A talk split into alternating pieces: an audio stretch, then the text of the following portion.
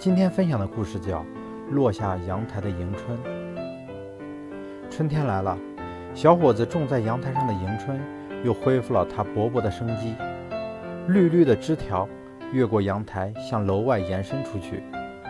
小伙子想把它固定在阳台内。就在他准备动手时，他又打消了这个念头。想想，就让它自己生长吧，就让它挂在别人的阳台外。也许会给人家带去些许春意。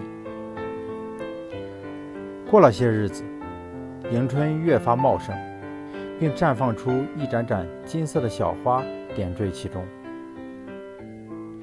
很快，一帘秀色如绿色的瀑布般泻落在楼下的阳台外。转眼一年过去，又是春天。小伙子惊奇地发现。一株嫩绿的葡萄蔓攀附在他的阳台上，小伙子俯身朝下看去，却看见一张美丽的脸庞扬起来冲他微笑。原来，为了感激小伙子的馈赠，他也让他的葡萄蔓爬了上来。很快，他们俩就熟识了。当葡萄成熟的时候，小伙子和楼下的女孩收获了他们的爱情。投我以桃，报之以李。